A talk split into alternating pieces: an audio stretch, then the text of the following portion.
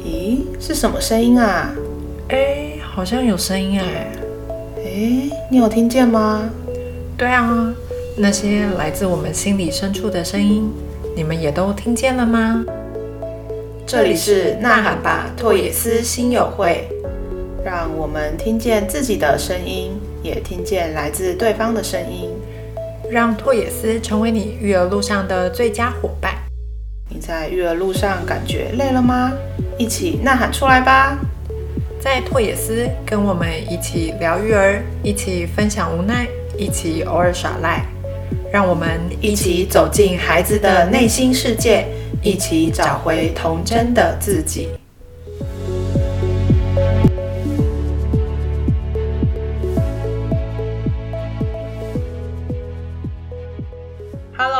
欢迎大家回到拓野思心友会，我是静晨老师。嗨，大家好，欢迎回来，我是佩佩老师。我们前面啊讨论到了陪伴很重要的要素，就是全然的关注和倾听。嗯，没错，就是全然的关注和倾听，其实不只需要状态的调整，还有专属时段的建立。嗯，对。那另外，我们接下来想要讨论的就是陪伴当下的回应技巧。就其实，在陪伴当下的回应技巧也是很关键。没错，没错，适当的回应技巧啊，它是会让孩子从中去感受到大人对他的接纳的程度的。如果他感受到的接纳程度越高，他就能够越真实的去流露自己，那自然就可以很安心的畅所欲言了。所以啊，我们要透过适当的回应技巧，让孩子都能够安心的说。哦。那安心的说，是不是就需要打造一个安心的环境？是的，绝对的，安心的环境啊，就好像一个稳固的城堡。越是稳固的城堡呢，让孩子越能够安心的畅所欲言。其实啊，也代表着关系越加的稳固。但是，其实我们在常见的亲子关系的对话里面，好像不太能建构起这样畅通的管道。哦，是吗？你你怎么会有这样的发现呢？是你有观察到什么吗？嗯，因为在多数的亲子关系里面，可能第一件会去呃着重到的事情，就会是照顾跟养育。那在这些物质跟生理的满足之后呢，其实真正能够展开有效对话的亲子，其实并非是多数。哦，就不知道大家各位新友们，你们会时常的跟你的孩子聊天吗？嗯，又或者说更进阶一点，你的孩子会主动跟你聊天吗？嗯嗯，因为比较多的聊天对话内容里面，通常都会是：哎，作业写完了吗？吃饱了没？你今天考试考几分啊？都是事物性的、外在的，嗯，比较少是会去往内在了解到孩子的状态，像是他今天的心情啊，他今天的收获是什么。就算是可能想要了解小孩的状态，但也会用比较简短的对话来呈现，像是你今天开心吗？嗯，很开心。哇，这样很好哎。OK，结束就非常的简短，感觉像是有关心到他，但是其实。就是只是我很表面而已，就是没有办法真的去触动到他的内在。那他确实有想要去了解，但是没有达到真正的对话的效果。虽然说询问孩子的心情是一个很不错、很很不错的起头，但是其实我们都可以再多问一些，例如，哎，什么事情让你这么开心啊？嗯，如果只是获得开心的答案就把对话结束，其实我们没有办法真的去了解孩子的内心世界是怎么样变化的。因为我们并不是要得到结果而去开启了这个提问，而是希望能够探索孩子，更加了解孩子。是，我想这个部分我们可能需要一点例子来让新友们可能更可以体会。那就就邀请新友们可以跟我们一起来想想看，如果听到孩子发生这样的情境，你会说的第一句话是什么？嗯嗯，好，我要说了，故事是这样的，就是。老师，我今天在学校刷完牙，我端着水杯，结果隔壁班的那个谁啊，就冲过来，然后他就把我撞倒，哎，然后他还拿他手上水泼我，结果我全身都湿了，结果我就很生气啊，然后我对他大叫，哎，你干嘛啦？可是他还是不理我，继续泼我水，一直都讲不听。后来我真的就受不了，我就踹他，然后我们就打起来了。哇哇哇哇，好激烈！我整个很 很入戏耶，我的情绪都蹭蹭蹭都上来了，就是非常的进入这个情境。对，有点激烈哦。那那你先说好了，你蹭蹭蹭是有哪些反应啊？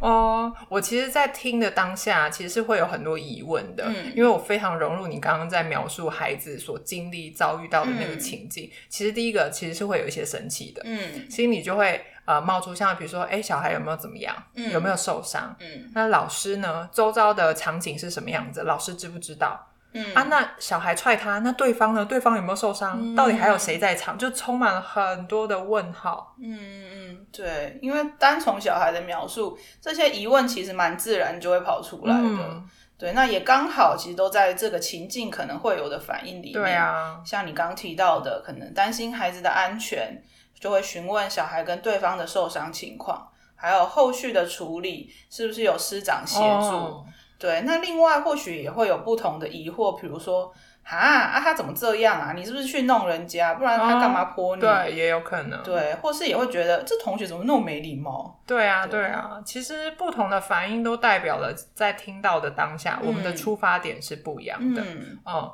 会有是想要了解孩子的安全情况，那也会有是想要了解后续事态的发展是什么样子的，也会有不自觉的先有认定而产生的疑问，嗯有可能是认为是自己的孩子问题，嗯很直接就先认定，又或者是认为是对方孩子的问题。是，对。那其实还有很多种不同的形态，可能我们刚刚没有提到的。不过这些不同的形态其实都来自不同的出发点。嗯，对，不知道新友们，你们刚听完的反应会是什么样的呢？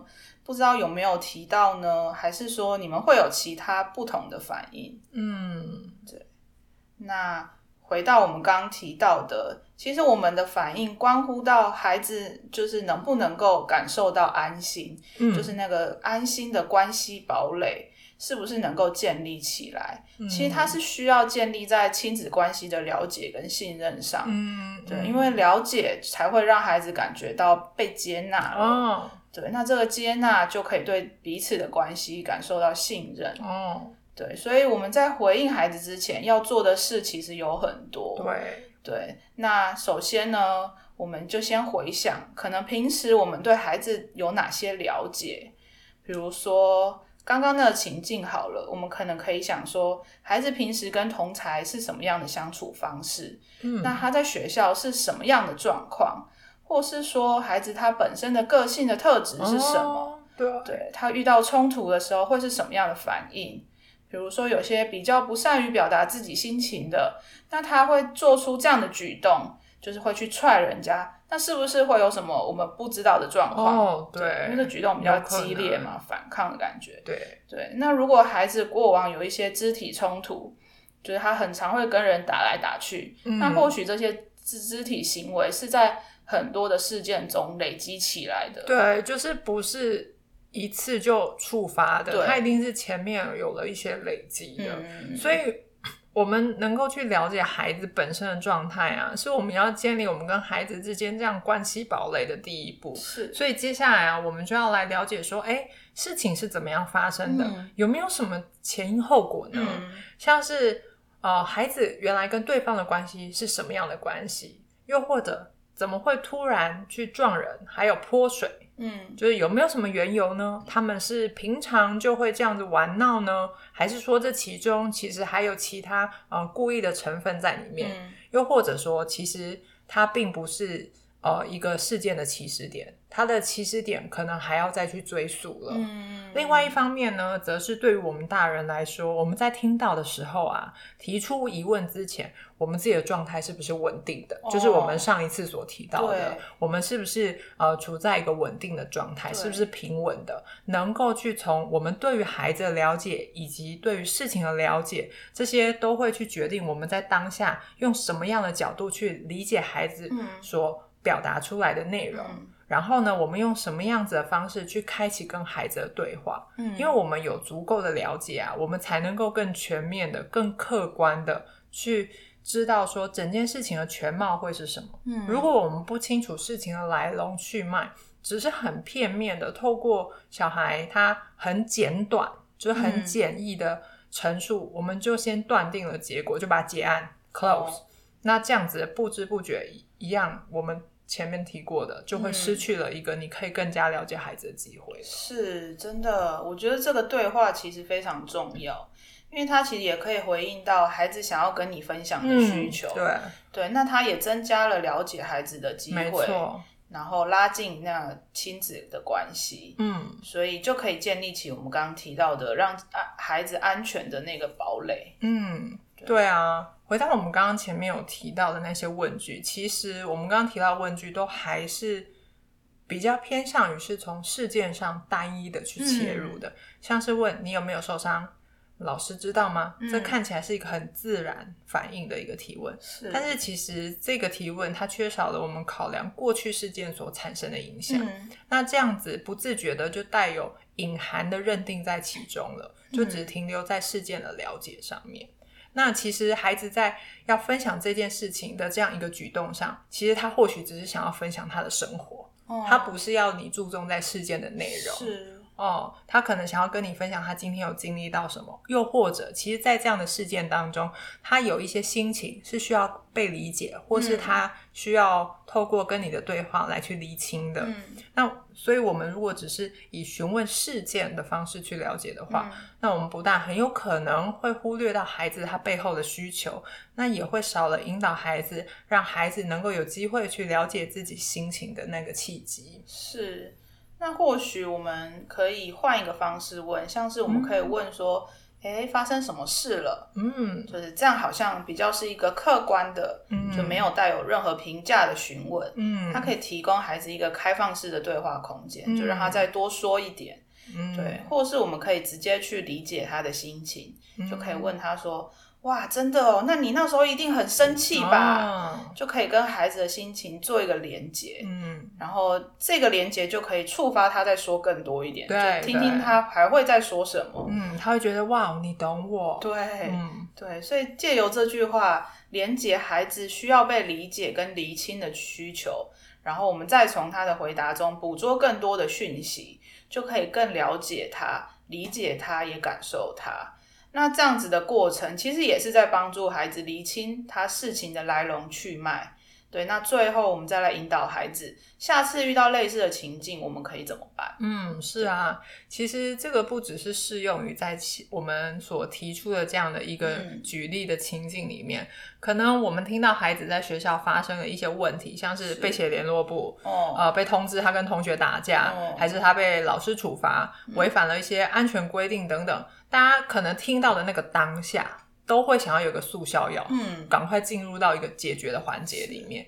但是其实这每一个事件都其中包含了很多的契机，是可以让我们去跟孩子建立连接的。同时，我们也可以借由这样子的机会，去提供给孩子支持的力量。嗯，因为在经历这些事件的同时啊，有一个人是愿意了解他的，并且接纳他当下的心情，并且更重要的是。陪他一起寻找解决的办法，或者是说，其实还可以提供他修正的建议。那这些都是在允许孩子他在成长摸索的过程当中，他会即便会遇到挫折，嗯，但是只要稍加修正，就可以再继续往前进。那成人呢，会成为一个。一直支撑他的力量，就是我们大人就可以成为他支撑的力量。那这样透过每一次的支撑他，支撑他，那孩子他在成长过程当中，他这个地基的支柱啊，这个就会越来越扎实的。嗯，对。不过这样确实对父母来说是个挑战了，对，可能我们要有很多的练习。是必须的，对，因为我们就刚刚的例子来说，在听到自己的孩子在学校打架，第一个冒出来应该会有很多的担心。哦，对，担心是绝对会有的。对，不过我们如果说从孩子的角度出发的话，对孩子来说，经历这样的事件，想必一定会有很多的心情感受，因为很有可能他也是会有慌张啊、害怕。又或者他是委屈不满的，嗯，也有可能是发生了什么让孩子他失控了，嗯，进而出手打人或是反击，嗯，这些其实都是我们可以去反复的探寻。是，那经过我们反复的探寻啊，孩子可以从这个过程当中去感受到说，哦，我们是想要了解状况，嗯，是想要理解原因的，而不是用这个事件发生的结果去质问他。那这个时候啊，安心的关系堡垒其实就会越来越巩固，越来越稳固，一点一点的建立起来。对，所以回应的技巧是真的很重要。嗯不过啊，我现在回想起来，小孩如果能够主动提起在学校跟谁起冲突，其实是不是代表亲子间的关系是流畅的啊、是，其实一定是这样子的，因为一般小孩在学校打架，大部分的反应应该都是最好不要被发现，对对，然后或是问了也要装死啊，什么就听不懂不知道，对，直接说跟爸爸妈妈说，也就是真的是太放心了。真的。对，因为对孩子来说，他跟父母的关系一定是令他感到安心的，才可以嗯这么自然的把它说出来。真的就是他会觉得哦，我这么做不会被责骂，嗯不会发生什么他害怕的事情，所以他才可以很自然的说出来。嗯，那这样子的关系堡垒啊，要能够建立到这样的一个情境去发生，其实是非常需要长时间的去累积，嗯并且啊，要在每一次的对话互动当中，都可以让孩子去感觉到说哦。我在生活当中遇到任何事情，不管好坏，我都能够跟家人分享的，并且我分享之后，接收到了不是质疑，不是责难，不是、呃被骂或者处罚，而是我能够先被理解跟支持。或许他可能真的有做的呃不妥当的地方。嗯，那听到这边啊，可能很多爸爸妈妈的第一反应会是：这也太难了吧！嗯我的天哪！但其实这并不难，因为它只要需要两力，嗯一个叫做耐力，一个叫毅力，其实不难嘛，就两件事。嗯我们通过每天的陪伴，其实就可以逐渐累积，哦然后最终我们让孩子能够感受到说，哦，我可以在这个安全的环境里很安心的表露自己。对，所以当有一天孩子愿意这样袒露自己的时候，我们就要开心一下，yes，成功了。对啊，在关系的亲密感上，真的其实是非常值得开心的。这样子的话，听到孩子跟你说：“哎、我在学校打架”，请大家先不要生气哦，先为他愿意主动告诉你，在心里默默的开心一下。嗯不过开心完之后呢，我们还是要很冷静的来处理事情，好好的去沟通了解。对，所以我们其实就运用刚刚提到的方法，可以在每次反应前停顿一下，就想想我们今天可能刚刚有提到的一些内容，可以让自己有一个调整跟缓冲的时间，然后经过反复的尝试跟修正，这样一来，透过陪伴，其实就可以打造亲子关系的安心堡垒，其实是没有那么困难的。嗯，没错。那这样我们就来整理一下，我们从前面到现在以及今天所谈到关于陪伴的几个部分。嗯那这样子看听下来，我们这样讨论下来呢，其实是有两个部分的。哦，好，那我先来说第一个部分。其实陪伴为什么会这么重要呢？嗯，就是我们第一集有提到，就是早期的陪伴其实就是亲子关系的一个重要的基底。嗯，它可以在我们跟孩子或者在关系中遇到冲突、碰撞的时候，可以起到一个保护关系的作用。嗯然后再来，我们也有提到，其实这样关系的维系是很需要不断的维护跟修正的，因为我们常有摩擦跟冲突的时候，那些累积的关系还是会一点一点的被消耗掉。嗯，没错，没错。对那第二个部分就是要怎么样拥有一个良好的陪伴呢？我们其实也有提供一些小配包，嗯，就是第一个，我们有一直提到的飞机航行的塔台，就是如果我们透过陪伴跟适时的回应，建立起亲子关系的安全感，其实就像飞机航行身后的塔台，可以给孩子支持跟引导。嗯对，那再来就是我们可以建立跟孩子的专属时段，可以为孩子创造一个全然的关注跟倾听的环境。那最后最后就是建构起孩子的安心堡垒，可以让孩子可以安心的表露自己。然后我们从孩子的角度出发，多用客观的问句，然后理解孩子的需求跟感受。嗯，没错。透过这样不断不断的练习跟累积啊，想必呢，呃，亲子关系的增进会在不知不觉中去累积起来。可能我们在当下就只觉得很困难，天啊，怎么又来一次一样的，哦好像没有什么进展呢。可是它进展会有一天突然让你发现到，哦，怎么一下这么大的跨越跟进步？那就是前面累积来的。是，就会突然觉得，哎、孩子突然有一天好像跟你说了一些小秘密或是小心情，哦你就会突然就是觉得温。欣喜，然后在心里窃喜。对，我们啊，在跟孩子一起成长的路上啊，总是会要乘风破浪、披荆斩棘的闯过各式的关卡的。那托野斯心友会呢，在这边陪伴大家，希望可以跟各位新友们互相支持、互相砥砺。那很重要的是，也别忘了，我们有呐喊信箱，可以将你们心中的呐喊都把它写下来，我们一起来聊一聊。那呐喊信箱呢，会在我们的每一集的简介的下方，大家可以找到那个连接。没错，所以欢迎大家来信哦，让我们一起喊出你的无奈，喊出你的挫折，有什么突破，其实也是可以喊出来。没错，我们也很希望可以听到。对，就大喊我成功了，就我们可以先把心情喊出来，然后再来想想可以怎么面对跟突破这样。嗯。所以我们都希望可以成为大家育儿路上的好伙伴。真的，那我们就下次见喽！我是静晨老师，我是佩佩老师，托野斯心友会与你一起听见心里的声音。拜拜，拜拜。